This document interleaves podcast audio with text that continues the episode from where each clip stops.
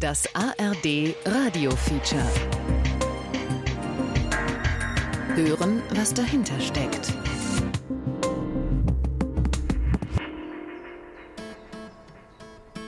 Wir sind es ja gewohnt, marktwirtschaftlicher Kapitalismus, unsere Steuerungsgröße in den Unternehmen war und ist in den meisten Fällen Profit, Profit, Profit.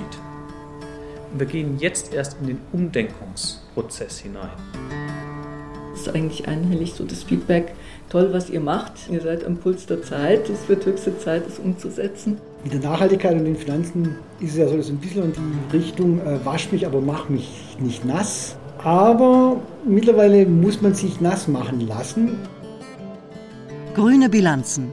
Ein Feature über nachhaltiges Rechnen im Biolandbau von Konrad Ley.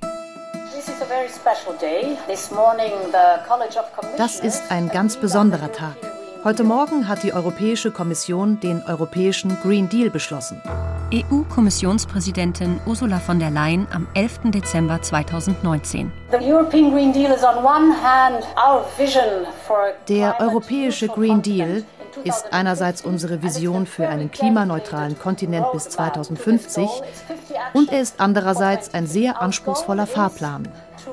Unser Ziel ist es, die Wirtschaft mit unserem Planeten zu versöhnen.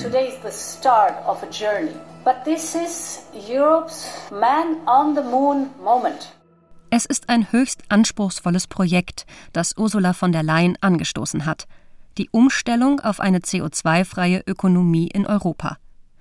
In ihrem Aktionsplan für nachhaltiges Wirtschaften differenziert die EU den Begriff Nachhaltigkeit nach den drei sogenannten ESG-Faktoren. ESG steht für Environment, Social und Governance also Umwelt, Soziales und gute Unternehmensführung. Doch die Frage bleibt, wie dieser Umbau auf Unternehmensebene funktionieren soll. Licht ins Dunkel zu bringen, das versucht ein Forschungsprojekt des Bundesministeriums für Arbeit und Soziales mit dem Namen Quarta Vista, also vier Blickwinkel. Die Federführung liegt beim Softwareunternehmen SAP. Geleitet wird das Projekt von Rainer Bildmeier, Vice President Future of Work. Ihm geht es bei Quarta Vista um vier Dimensionen unternehmerischen Handelns. Nicht nur um den herkömmlichen Gewinn, sondern auch um die Faktoren Ökologie, Soziales und Wissen. Wenn man heute so Bilanzen anschaut, Firmen werden dann gut bewertet, wenn sie Mitarbeiter abgebaut haben, sprich also Kosten reduzieren. Das ist dann immer das schöne Ergebnis, aber eigentlich hat man sein Know-how entlassen, was eigentlich kein Vorteil ist, es ist eigentlich ein Nachteil.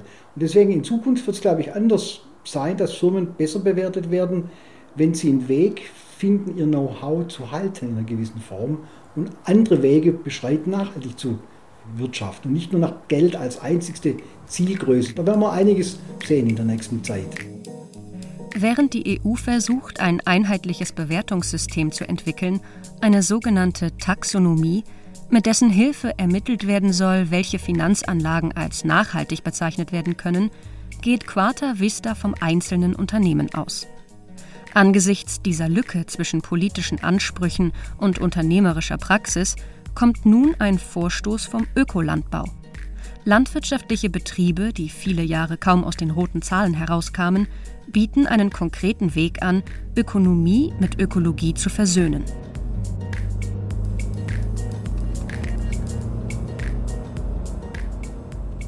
Es ist ein langer Weg zum Breitwiesenhof.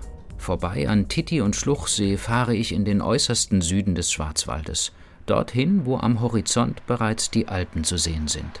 In Ühlingen muss ich zweimal rechts abbiegen, und dann liegt er vor mir in all seiner Pracht, der Breitwiesenhof. Das Dach des langgestreckten Haupthauses ist breitflächig mit einer Photovoltaikanlage versehen, die Zufahrt eingefasst von einer Reihe Birken. Aus dem Verwaltungsgebäude kommt mir schon Urs Sperling entgegen, mit spärlichem Haupthaar und Lachfalten um die Augen. Nein, er muss noch einmal reingehen, denn er hat seine Kappe vergessen. Auf dem Breitwiesenhof arbeiten neun Personen. In Ackerbau und Viehzucht, in der Gärtnerei, im Hofladen und auf nahegelegenen Märkten. Das Bio-Hofgut wird nach den strengen Demeter-Richtlinien bewirtschaftet. Wir haben insgesamt rund 150 Hektar. Davon sind gut 80 Hektar Grünland. gut 60 Hektar Acker und dann obendrauf kommen noch gut 10 Hektar Wald. Die Milchviehherde besteht aus 50 Milchkühen. Urs Sperling verzichtet völlig auf Kraftfutter. Mit der Milchleistung von 6500 Litern pro Jahr und Kuh ist er zufrieden. Gegenüber einer Kuh in der konventionellen Tierhaltung ist das aber eine deutliche Einbuße. Ich kann eine Milchkuh, die eine Genetik für 10.000, 11.000 Liter hat, was heute im konventionellen ja immer mehr im Kommen ist und auch von immer mehr Betrieben angestrebt wird, die kann ich eben nur mit einem ganz, ganz hohen Kraftfutteranteil füttern, sonst wird sie krank und geht ab, beziehungsweise da muss man natürlich auch sagen, das Durchschnittsabgangsalter ist in der heutigen Milchviehzucht sehr, sehr niedrig. Das heißt, die Tiere werden gerade mal erwachsen und dann sind sie einfach verbraucht. Dann werden sie nicht mehr trächtig oder haben Euterprobleme, haben Klauenprobleme, Stoffwechselprobleme. Daran sieht man, dass das so eine einseitige Überbelastung ist, die die Tiere eigentlich nicht aushalten. Die werden gerade mal erwachsen und das ist alarmierend irgendwie. Auf dem Breitwiesenhof geben die Kühe weniger Milch, leben aber länger. Wir betreten den halboffenen Stall. Also das ist hier so der alte, ein alter Stallbereich gewesen. Und da haben wir dann hier die Halle dazu gebaut und haben den alten Stallbereich jetzt als Liegeboxenbereich umgebaut. Und ja, hier zentraler Futtertisch und auf der Seite der Abkalbebereich und dann auch der Jungtierbereich. Also das sind jetzt alles Kälber, die morgens und abends kommen die Mütter hier dazu und dann saufen die an ihren Müttern. Und das ist eine Kuh, die hat jetzt vor einer guten Woche gekalbt. Und die ist jetzt heute das erste Mal vormittags mit auf der Weide gewesen. Und das wird jetzt so nach und nach immer vergrößert, die Abstände, sodass sie mit drei Wochen ungefähr dann nur noch morgens und abends zusammen sind zum Saufen. Wir können Gut. da hinten raus. Ebenso wie die Kühe haben auch die Schweine Auslauf und werden nicht auf schnellstem Wege hochgepusht, wie Sperling das nennt. Für den Getreideanbau verwendet der Breitwiesenhof nur eigenes Saatgut.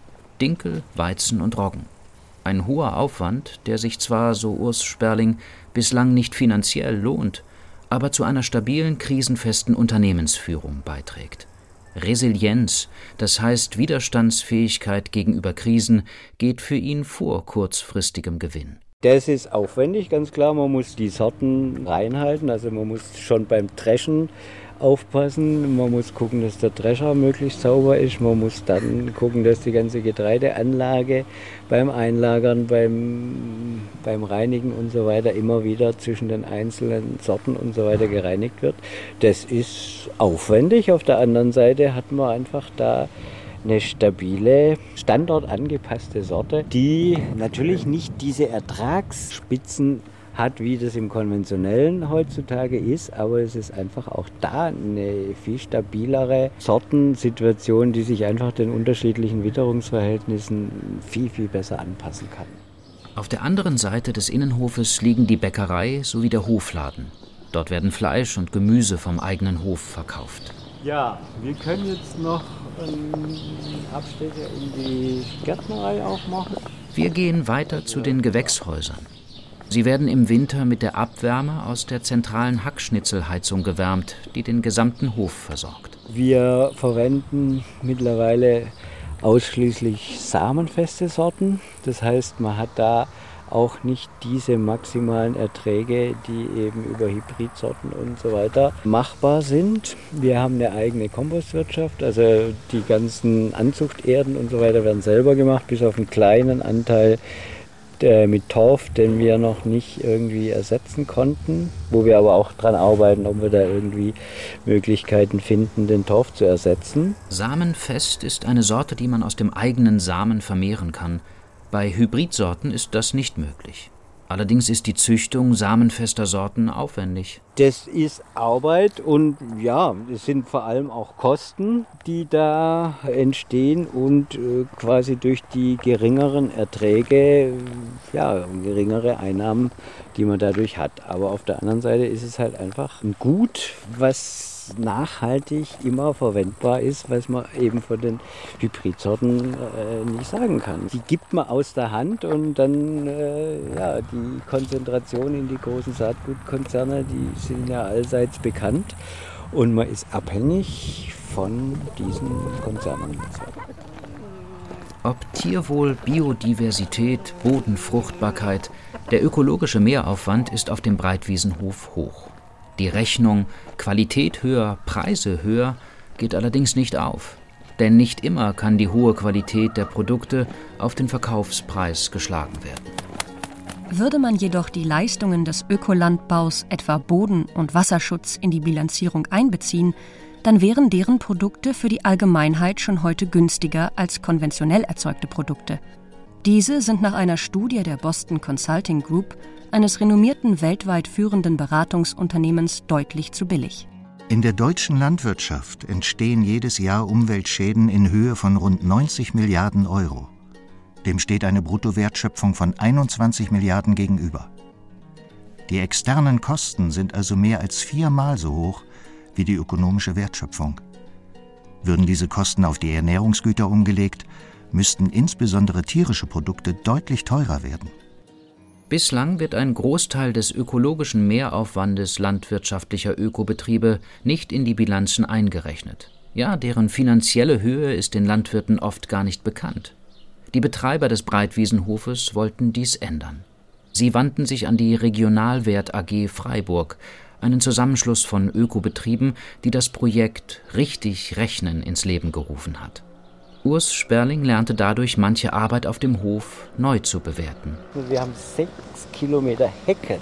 Wir haben im Zuge dieses äh, richtig Rechnens, wo wir als Projektbetrieb mitgemacht haben, haben wir eben auch die Hecken zusammengezählt und Hecken sind ja nicht Waldränder. Also Hecken ist was, wo rechts und links Feld oder Wiese ist.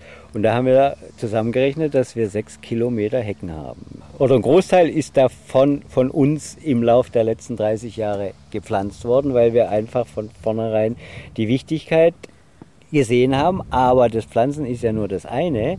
Man muss die dann alle zwei, drei Jahre zurückschneiden, sonst werden die immer breiter und immer breiter und die Kulturfläche wird immer weniger. Also das heißt, man hat eigentlich ständig Arbeit mit so Hecken und natürlich auch mit den ganzen Waldrändern und so weiter. Das sind auch Sachen, wenn ich eine Hecke wegmache, dann habe ich dieses Problem nicht.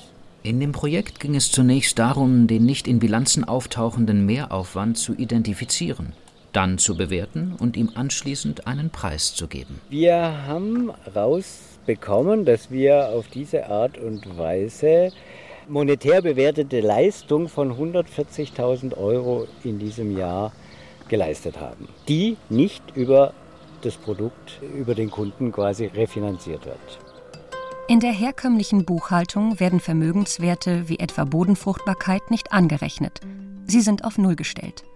Zwar tragen Leguminosen wie zum Beispiel Lupinen zur Steigerung der Bodenfruchtbarkeit bei, weil sie Stickstoff aus der Luft im Boden binden, doch die Fläche, die mit ihnen bebaut ist, kann nicht anderweitig genutzt werden. Bislang gehen diese Kosten für die Regeneration des Bodens nur unvollständig in die Bilanz ein. Sie tauchen nur auf der Kostenseite auf, jedoch nicht auf der Seite der Aktiva des Betriebsvermögens.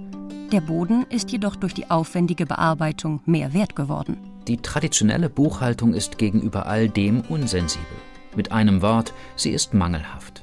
In der Vergangenheit zahlte sich nachhaltiges Wirtschaften nicht aus.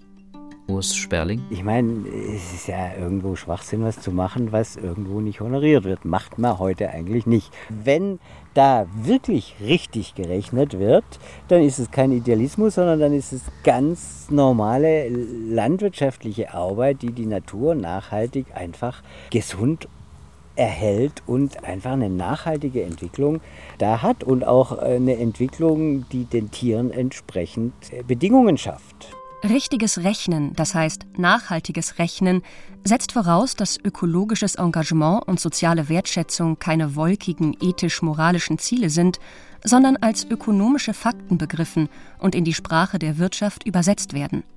An einigen Hochschulen wird dies inzwischen als neue Betriebswirtschaftslehre, als neue BWL bezeichnet.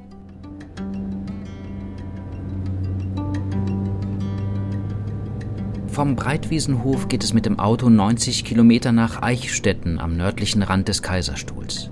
In einem wenig idyllischen Gewerbegebiet des Weindorfs hat die Regionalwert AG Freiburg ihr Büro. Dort treffe ich Christian Hiss, er ist deren geschäftsführender Vorstand. Die Defizite der herkömmlichen Betriebswirtschaft zu kompensieren, das war für Christian Hiss das Grundmotiv für das von ihm initiierte Projekt Richtig Rechnen. Die strikte Trennung von Ökonomie, Ökologie und Sozialem hält er für einen Denkfehler. Ja, weil Soziales, die Dimension des Sozialen und des Ökologischen immer mit Ökonomie zu tun hat. Man kann das nicht äh, auseinanderdividieren, sondern alle stehen sozusagen in Bezug zur Ökonomie. Und das ist eben das Wichtige an dem Gedanken. Ökonomie integriert soziale und ökologische Leistungen versus Risiken. Bundesweit gibt es fünf Regionalwert-Aktiengesellschaften. Die Freiburger AG ist die älteste von ihnen. Die 3000 Aktionäre dieser sogenannten Bürgeraktiengesellschaft haben es, anders als bei einer herkömmlichen AG, nicht auf schnellen Gewinn abgesehen, sondern wollen Kosten, die die Mitgliederbetriebe bislang nicht vergütet bekommen, finanziell ausgleichen und damit die regionalen Kreisläufe stärken. Aber ein Idealist will Christian Hiss auf keinen Fall sein. Ich habe das schon immer integriert gesehen und konnte noch nie etwas anfangen mit der Zuschreibung des Idealisten. Wenn ich ein knallharter Kaufmann wäre, dann würde ich dafür sorgen, dass ich heute so wirtschafte, dass ich in fünf Jahren und in zehn Jahren auch noch so wirtschaften kann oder sogar besser. Und das haben wir verpasst. Wir haben zu kurzfristig angesetzt, die Betrachtung des Urteils über, über wirtschaftlichen Erfolg. Wir haben die langfristigen Effekte aber nicht mit einbezogen. Haben bundesweit sieben Prozent der landwirtschaftlichen Betriebe auf Öko umgestellt, so sind es in Eichstätten 30 Prozent. Es ist eine Gegend von ausgesprochenen Bio-Vorreitern mit viel Erfahrung. Hier entstand das Konzept des richtigen, des nachhaltigen Rechnens. Christian Hiss ist einer der Väter der neuen Betriebswirtschaftslehre, der neuen BWL. Es gibt viele Beispiele, wenn ein Lebensmittelverarbeiter oder ein Lebensmittelhändler weiter so einkauft nach diesem Credo äh, so günstig wie möglich und die Bauern machen da mit oder müssen machen mit. Sie sind ja auch Täter und nicht nur Opfer. Das ist mir sehr, sehr wichtig. Man wird so gerne als Opfer äh, dargestellt, man ist aber auch Täter, indem man billig produziert. Ein Ei oder ein, ein Kilo Fleisch. Dann habt ihr, wenn ihr so weitermacht, dann habt ihr in fünf oder zehn Jahren nichts mehr zu verkaufen oder zu verarbeiten. Und das ist unternehmerisches Handeln und das ist ökonomisches Handeln. Also sich so zu verhalten, dass mein Geschäft auch in fünf oder zehn oder 30 Jahren Bestand hat und wirtschaften kann. Die Eltern des 60-Jährigen hatten bereits Anfang der 50er Jahre einen der ersten Biobauernhöfe Deutschlands aufgebaut. Hiss selbst gründete mit 21 Jahren eine Biogärtnerei und leitete sie 25 Jahre lang. Mit 50 Jahren schloss er sein Studium als Master of Social Banking ab. 2006 gründete er die Regionalwert AG, nicht zuletzt aus ganz praktischen Erfahrungen heraus, weil er sich nämlich mehrfach mit seiner Steuerberaterin herumärgern musste. Das war in meiner praktischen Erfahrung als Unternehmer das Schlüsselerlebnis, dass ich überhaupt auf die Idee äh, kam, jetzt richtig Rechnen sozusagen auszuarbeiten oder erstmal durchzudenken weil ich gesehen habe in meiner Praxis, habe mich dann immer mit meiner Steuerberaterin unterhalten, beziehungsweise fast schon auch gestritten, weil der Aufwand in meinem Betrieb aus ihrer Sicht zu hoch war im Vergleich mit anderen Betrieben. Ich würde zu teuer arbeiten. Und dann habe ich gesagt, ja, jetzt müsste man aber genauer schauen, für was ich den Aufwand betreibe. An diesem Konflikt, sage ich mal, ist dann das ganze richtig Rechnen entstanden. Dass ich sage, wir müssen erstmal richtig buchen, zuordnen, die aufschauen, für was ist eigentlich der Aufwand betrieben worden, für die Erhaltung von Bodenfruchtbarkeit für die Erhaltung von Biodiversität, für Wissen, ich habe ausgebildet, hatte immer zwei bis drei Lehrlinge. Dieses Prinzip des genauen Buchens, des Zuordnens von Aufwänden im Sinne sozusagen von Vermögenserhalt, im neueren Sinne dann, im sozial-ökologischen, dieses Prinzip hält sich bis heute, also bis, bis zu ausgereiften Buchhaltungsmethoden und Bewertungsmethoden. In der herkömmlichen Buchhaltung gibt es kein betriebswirtschaftliches Konto für nachhaltige Leistungen. Kein Wunder, dass die Steuerberaterin von Christian Hiss sie als uninteressant ansah. Deshalb folgerte der damalige Biogärtner und heutige Geschäftsführer der Regionalwert AG, man muss die herkömmliche Buchhaltung erweitern und für Bodenfruchtbarkeit, Biodiversität oder Tierwohl neue Buchungskonten einrichten. Und siehe da, plötzlich hat man einen Wert. Wenn vorher der allgemeine Aufwand bei 100.000 Euro war und im Vergleich bist du eher schlecht gegenüber Vergleichsbetrieben. Wir haben aufgrund der neuen Zuordnung auf den Konten plötzlich sehen wir aber 20.000 Euro ist aufgewendet worden für die Erhaltung von Bodenfruchtbarkeit, dann sieht das schon anders aus. Aber wie kann man Biodiversität überhaupt messen?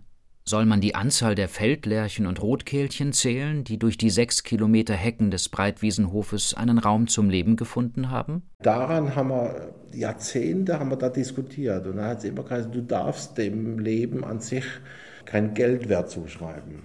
Und dann habe ich aber gesagt vor 15 Jahren, ich kann aber dem Betrieb, der Aufwand hat, dass ein Rotkehlchen leben kann, das äh, kann ich ermitteln, dieser Wert in Geld. Weil wenn ein Unternehmen einen Aufwand betreibt, Personal- und Sachkosten, wenn er irgendwas tut, ein Betrieb, dann hat er Kosten. Und diese Kosten, die kann ich ermitteln, ohne dem Rotkehlchen dann einen Wert zu geben. Aber ich kann sagen, der Betrieb hat so und so viel äh, Aufwand betrieben, dass das Rotkehlchen oder die Feldlerche oder wie auch immer leben kann. Und das ist sozusagen der entscheidende Schritt und auch der innovative Schritt, jetzt zu einem Wert zu kommen, zu einem betriebswirtschaftlichen Wert.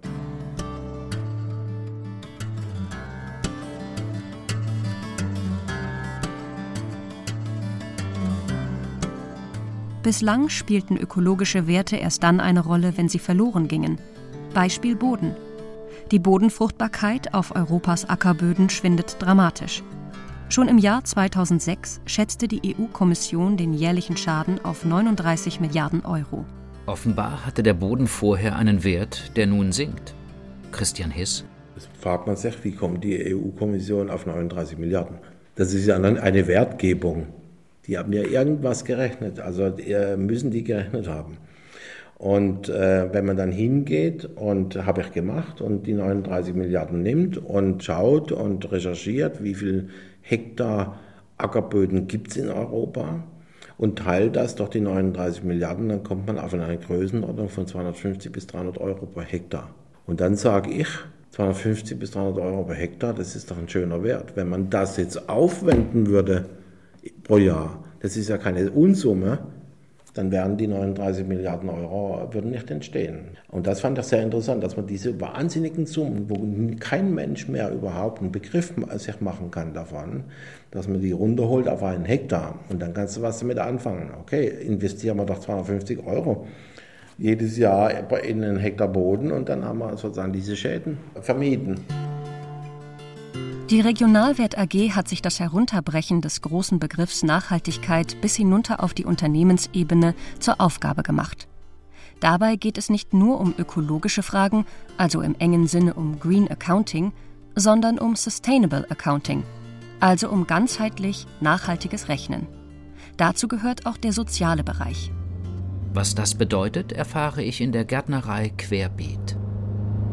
Es ist die Gärtnerei, die Christian Hiss vor knapp 40 Jahren gegründet hatte und die die Regionalwert AG heute verpachtet hat. Am Ortsrand von Eichstätten sehe ich schon von weitem den Demeter Hofladen. Sortenrein und samenfest heißt es auf einem Schild. An den Hofladen schließen sich die Gewächshäuser an. Jannis Zentler, 42 Jahre alt, kommt gerade aus dem Büro nebenan.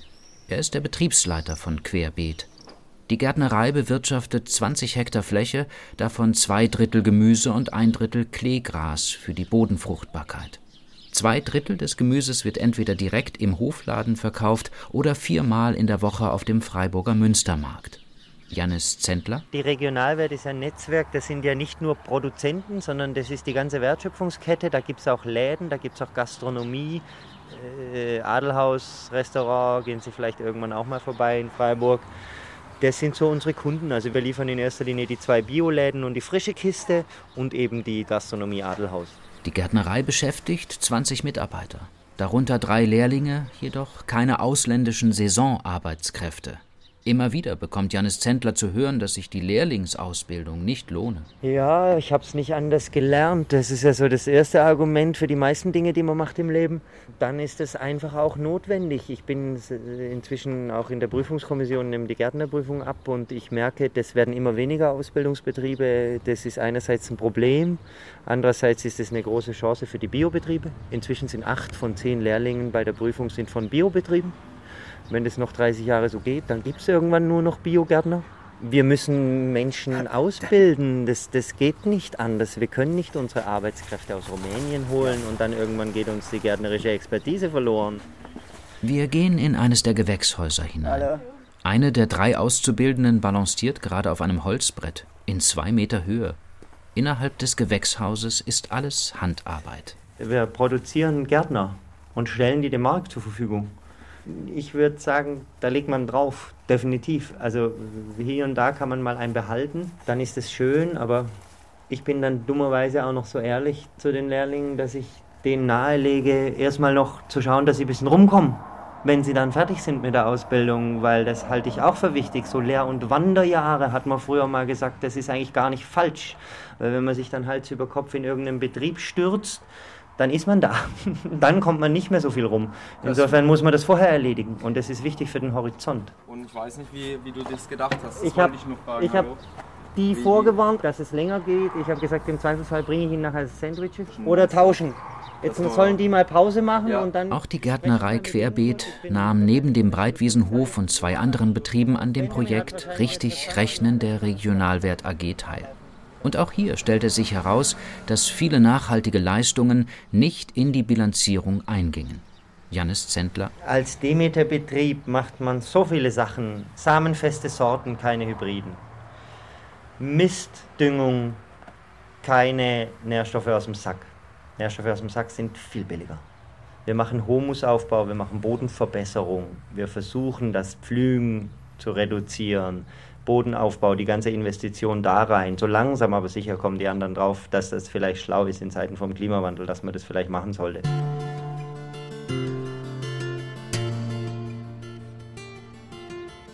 Ob Kleegrasflächen, Auszubildende oder regionale Vermarktung, es sind sehr viele Dinge, die in der herkömmlichen Bilanzierung der Gärtnerei querbeet unsichtbar blieben.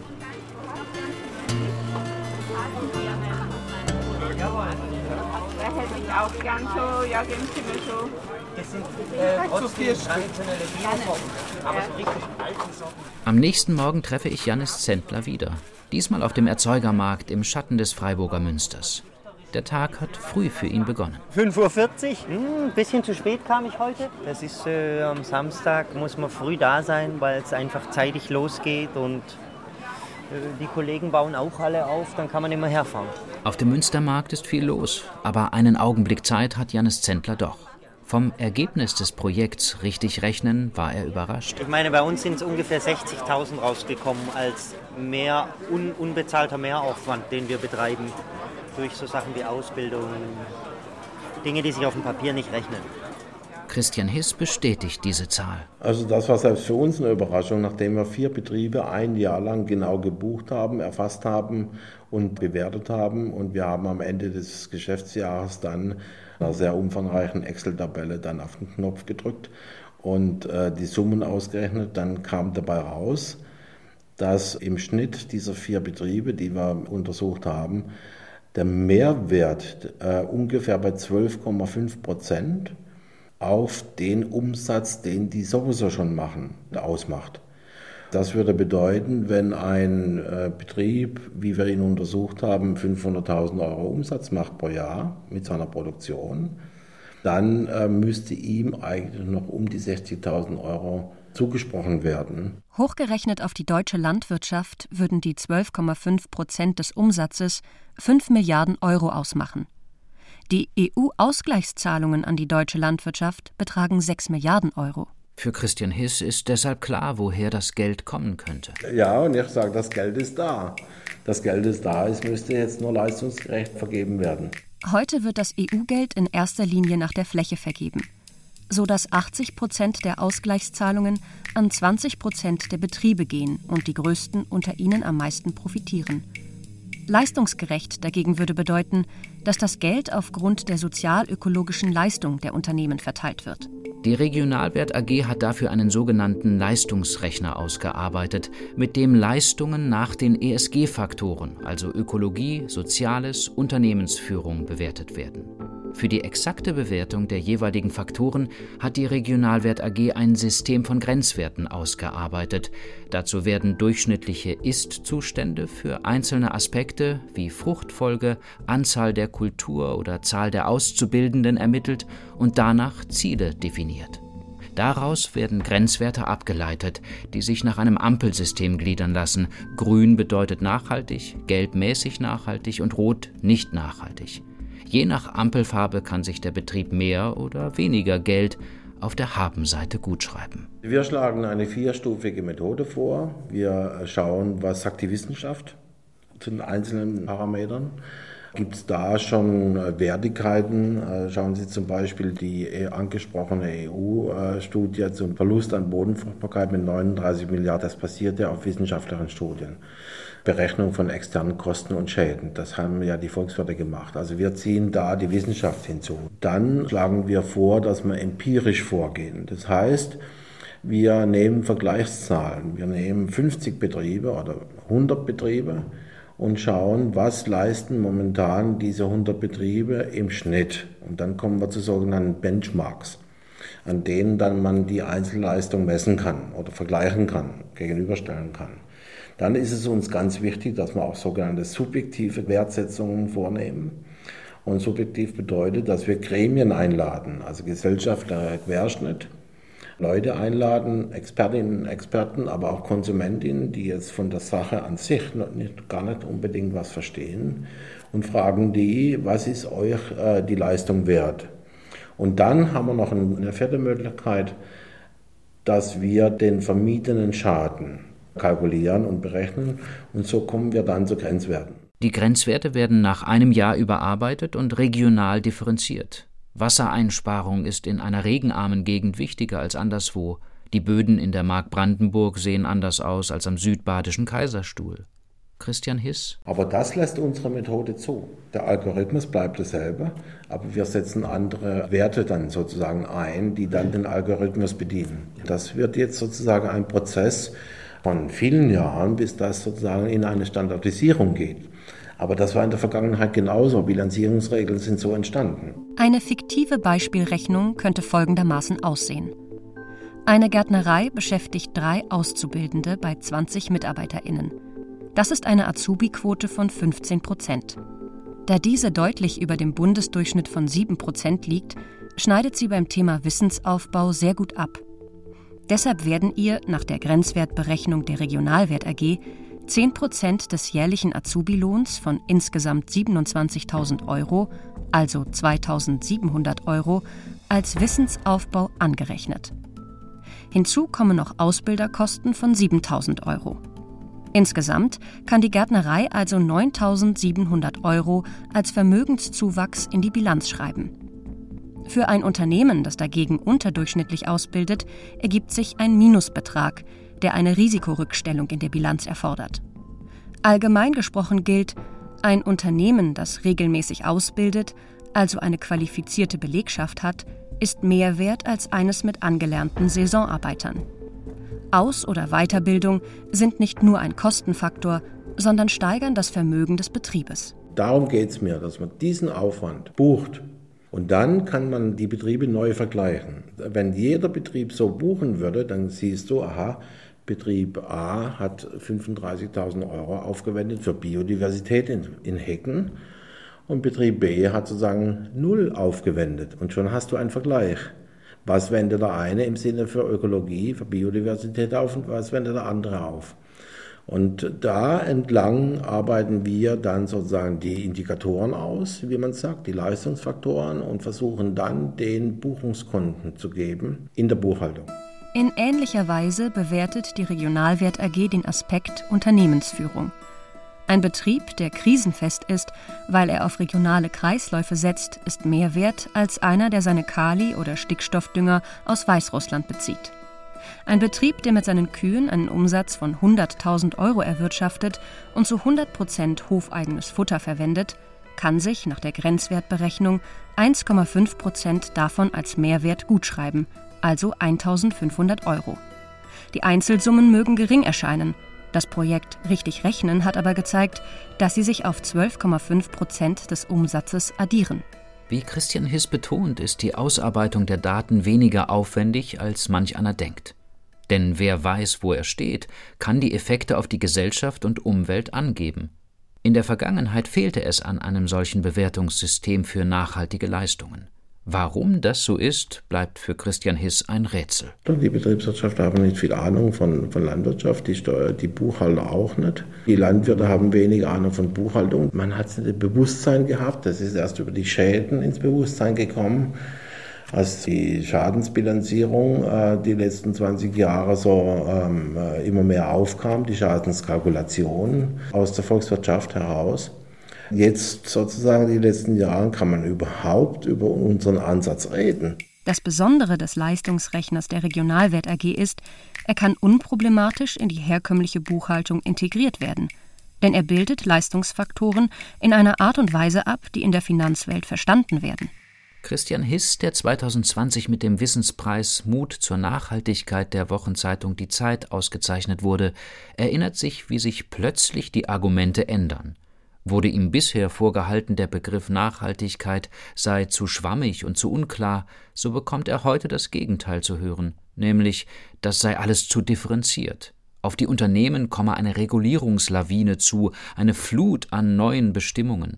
Ein Schreckgespenst sei das, aber vor allem für Unternehmen, die ihre Hausaufgaben nicht gemacht haben und sich bislang für die Folgen ihres Handelns nicht interessierten. Jeder Betrieb ist aufgefordert, ein Risikomanagement zu betreiben und im Sinne auch der Nachhaltigkeit. Und jetzt äh, ist natürlich so, wenn die Banken jetzt aufgefordert werden, Nachhaltigkeitsrisiken in ihrer Kreditvergabe zu berücksichtigen, dann müssen die ja zum Betrieb gehen, der einen Kredit verlangt und sagen, ja, wie sieht es mit deiner Nachhaltigkeit aus, also mit deinem nachhaltigen Wirtschaften?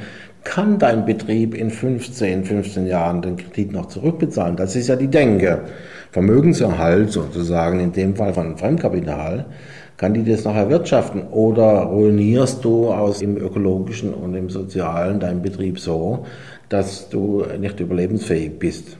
Und das ist jetzt sozusagen der Treiber. Das ist der entscheidende Treiber, der die Entwicklung massiv beschleunigen wird. Der neue Vorschlag einer ganzheitlichen Bilanzierung wirkt weit über die Landwirtschaft hinaus. Und er trifft sich mit den hohen Ansprüchen der EU, Europas Wirtschaft klimaneutral zu machen. Auch die Bundesanstalt für Finanzdienstleistungen, kurz BaFin, verfolgt dieses Ziel, zumindest auf dem Papier. In einem Merkblatt zum Umgang mit Nachhaltigkeitsrisiken aus dem Jahr 2019 hat sie festgehalten, dass bei der Kreditvergabe die klimabezogenen Risiken von Unternehmen zu berücksichtigen seien. Doch zugleich beklagt die BaFin, dass häufig Umwelt- und soziale Expertise innerhalb der Finanzwirtschaft fehle und die Gefahr des Greenwashings drohe. Das weiß auch SAP-Manager Rainer Bildmeier. Er hat für das Projekt Quata Vista die fachliche Expertise der Regionalwert AG Freiburg herangezogen. Bislang waren an den Pilotprojekten Richtig Rechnen und Quata Vista nahezu ausschließlich Unternehmen beteiligt, die sich von der neuen Bilanzierungsmethode Vorteile versprechen. Es wird aber auch Verlierer geben, ist sich Rainer Bildmeier sicher. Bisher haben wir noch keine solche Erfahrung gemacht, weil alle die Partner, die wir im Projekt gerade haben, natürlich alle an der sehr positiven Seite unterwegs sind, weil sie eh schon sehr nachhaltig arbeiten und Gleichwohl, wenn man jetzt mit Industrie direkt äh, spricht, wir haben schon die eine oder andere Industrietermine auch gemacht, da kommt dann schon solche äh, Stirnrunzelfragen, wie ist denn das bei mir, ich mache das so und so. Ein paar Schweißperlen werden wir schon sehen auf den verschiedenen Stirnen von verschiedenen Unternehmen, aber wasch mich und man macht mich nicht nass, geht halt da auch nicht. Also lieber ein Ende mit Schrecken als ein Schrecken ohne Ende.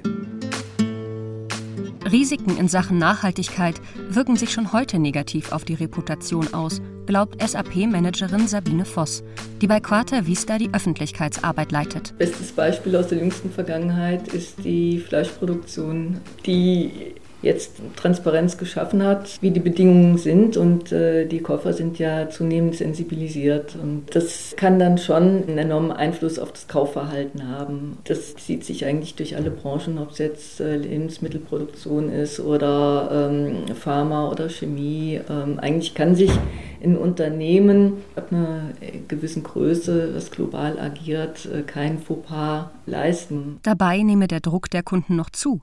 Sabine Voss. Das stellen wir ja auch innerhalb des Unternehmens fest. Ich bin seit 15 Jahren in der Portfolioentwicklung für nachhaltige Produkte tätig und wir haben jetzt gerade Kundenkonferenz am Start äh, in diesen Tagen und im Rahmen dieser Konferenz gab es gestern gerade einen sehr interessanten Vortrag, dass der Druck der Kunden wächst, dass sie selber ihre Lieferantenketten transparent machen wollen und müssen, dass sie wiederum ähm, auch von ihren Käufern den Druck haben, ja, was ist denn da drin in deinem Produkt? Äh, wie wird das denn hergestellt? Wo kommen denn die einzelnen Bestandteile her? Wie viel Wasser, CO2, Strom und so weiter benötigst du denn dafür? Wie wird das transportiert? Wie wird es weitervertrieben? Unter welchen Bedingungen wird das hergestellt und so weiter? Also da bewegt sich ganz viel und äh, diese Unternehmen agieren global. Die müssen äh, globale Richtlinien einhalten. André Große-Jäger ist beim Bundesarbeitsministerium Leiter des Referats Gesundheitliche Auswirkungen des Wandels der Arbeit. Ihn interessieren bei dem von seinem Ministerium finanzierten Projekt Quarta Vista vor allem soziale Fragen, insbesondere gute Arbeitsbedingungen. Ich bin sicher, dass eine gute Unternehmenskultur, eine mitarbeiterorientierte Unternehmenskultur sich wirtschaftlich auch lohnt. Da gibt es ein paar Studien, die wir gemacht haben, die uns das zeigen. Aber es geht dann nie so weit, dass es eine originäre, systematische Managementfrage ist. Und es geht nicht in die Bilanzierung ein. Mit Quarta Vista soll sich dies ändern. Auch die Risiken einer fragwürdigen Arbeitskultur sollen deutlich werden. Denn ein Unternehmen, das Rationalisierung als Freibrief für Entlassungen ansieht, lädt Kosten auf die Allgemeinheit ab, statt das Potenzial der Mitarbeiterinnen und Mitarbeiter zu nutzen. Wenn ein Unternehmen das nicht macht, gibt es soziale Folgekosten. Also haben wir gesellschaftlich ein Interesse daran, dass wir natürlich das auch positiv bewerten können, was dann auch gesellschaftlich sinnvoll ist und nachhaltig ist. Und äh, auch das Quarta Vista-Projekt wurde ja auch in Davos vorgestellt. Das heißt, wir haben eine Menge Andockstellen, weil viele nach Instrumenten und Wege suchen, wie es funktioniert. Manchmal kann aus einem kleinen Stein natürlich eine größere Welle werden. Klaus Schwab, der Vorsitzende des Weltwirtschaftsforums, formulierte in seinem Davos-Manifest 2020: Die Leistung muss nicht nur an der Aktionärsrendite gemessen werden sondern auch daran, wie es seine Ziele in den Bereichen Umwelt, Soziales und Good Governance erreicht. André Große-Jäger hofft, dass sich dieser ganzheitliche Ansatz durchsetzt und sich damit auch die Geschäftsmodelle ändern. In jedem Change-Prozess ist wichtig, erstmal die Innovatoren zu gewinnen und dann für die breite Masse so attraktiv zu sein, dass man sich auch in diese Richtung bewegt. Quarta Vista hat Schnellboote eingesammelt die das sehr gründlich und systematisch toll gemacht haben. Die Präsidentin der Europäischen Zentralbank, Christine Lagarde, fordert den Umbau nicht nur für einzelne Schnellboote, sondern für die gesamte Wirtschaft. Auf einer Konferenz der Universität Frankfurt im Januar 2021 trat sie dafür ein, die Belastungen fürs Klima in allen Sektoren der Wirtschaft in die Preise einzurechnen also zu internalisieren. We expect rapid progress in that dimension, including the true social and environmental cost of carbon into the prices paid by all sectors of the economy. Für eine Verbreitung des nachhaltigen Rechnens ist es wichtig, dass sich Transparenz und allgemeine Standards durchsetzen. Doch es gibt Hoffnung, dass die Lücke zwischen politischem Wunsch der EU und unternehmerischer Praxis geschlossen wird. Die Rede ist von der sogenannten Value Balancing Alliance, einem Lobbyverband, in dem sich wichtige Unternehmen der deutschen Wirtschaft zusammengeschlossen haben, unter anderem BASF, Bosch, Deutsche Bank, Novartis, Porsche und SAP.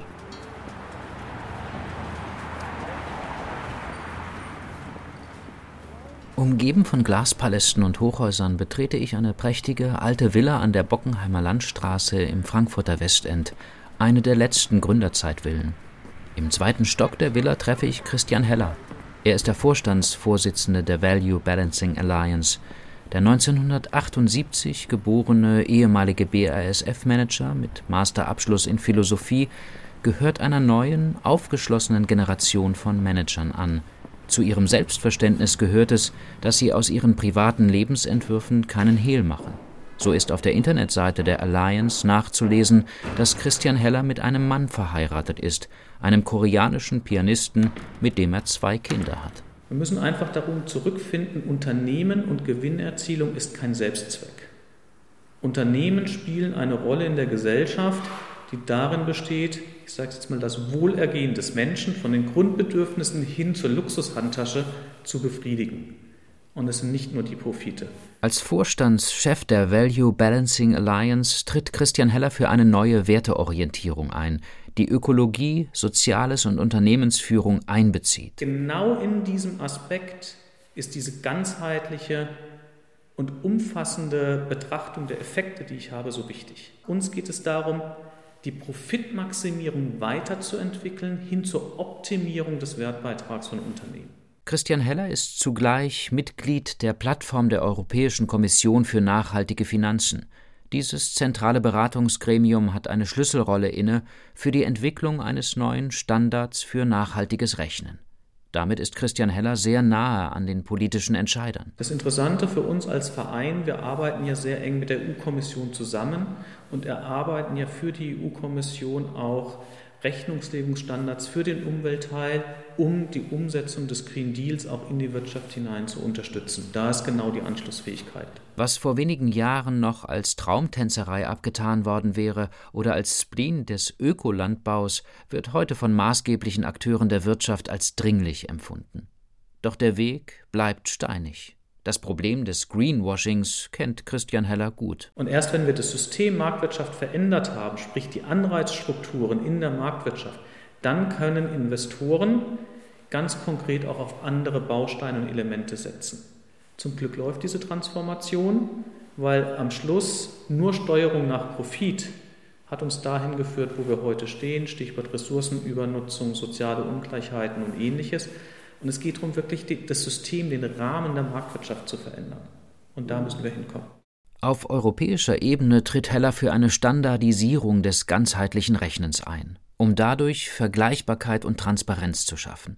Er geht davon aus, dass die gesetzlichen Änderungen auf EU-Ebene deutlich schneller kommen als von den meisten erwartet.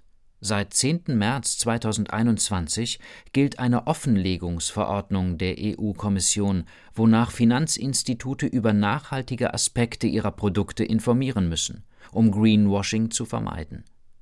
Christian Heller sieht heute schon klare Vorteile einer erweiterten Bilanzierung. Es ist natürlich ein Reputations- und ein Image-Effekt.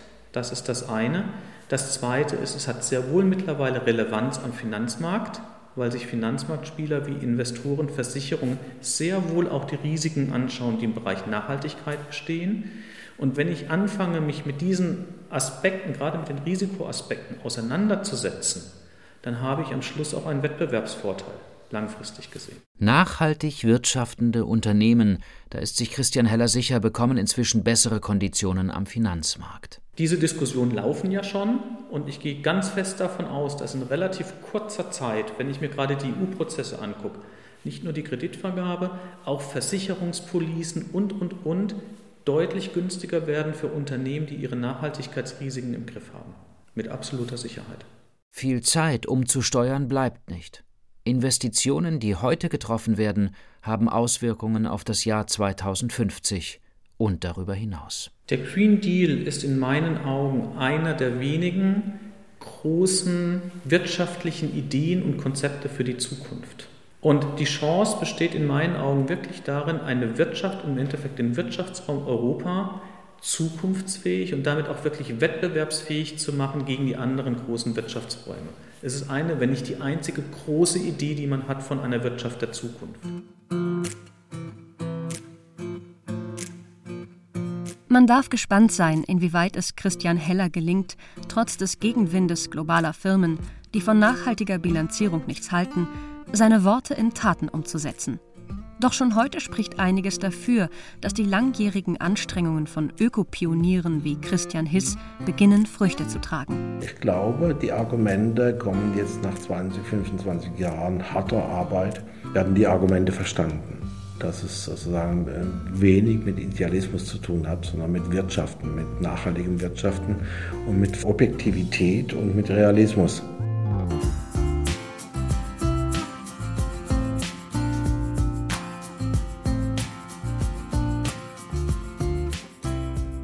Sie hörten Konrad Ley, Grüne Bilanzen, ein Feature über nachhaltiges Rechnen im Biolandbau.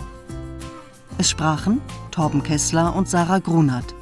Voice-Over Konstanze Becker. Zitate Uwe Zerber. Ton und Technik Thomas Rombach und Julia Kümmel. Regie Marlene Breuer. Redaktion Dorothee Meyer-Karweg.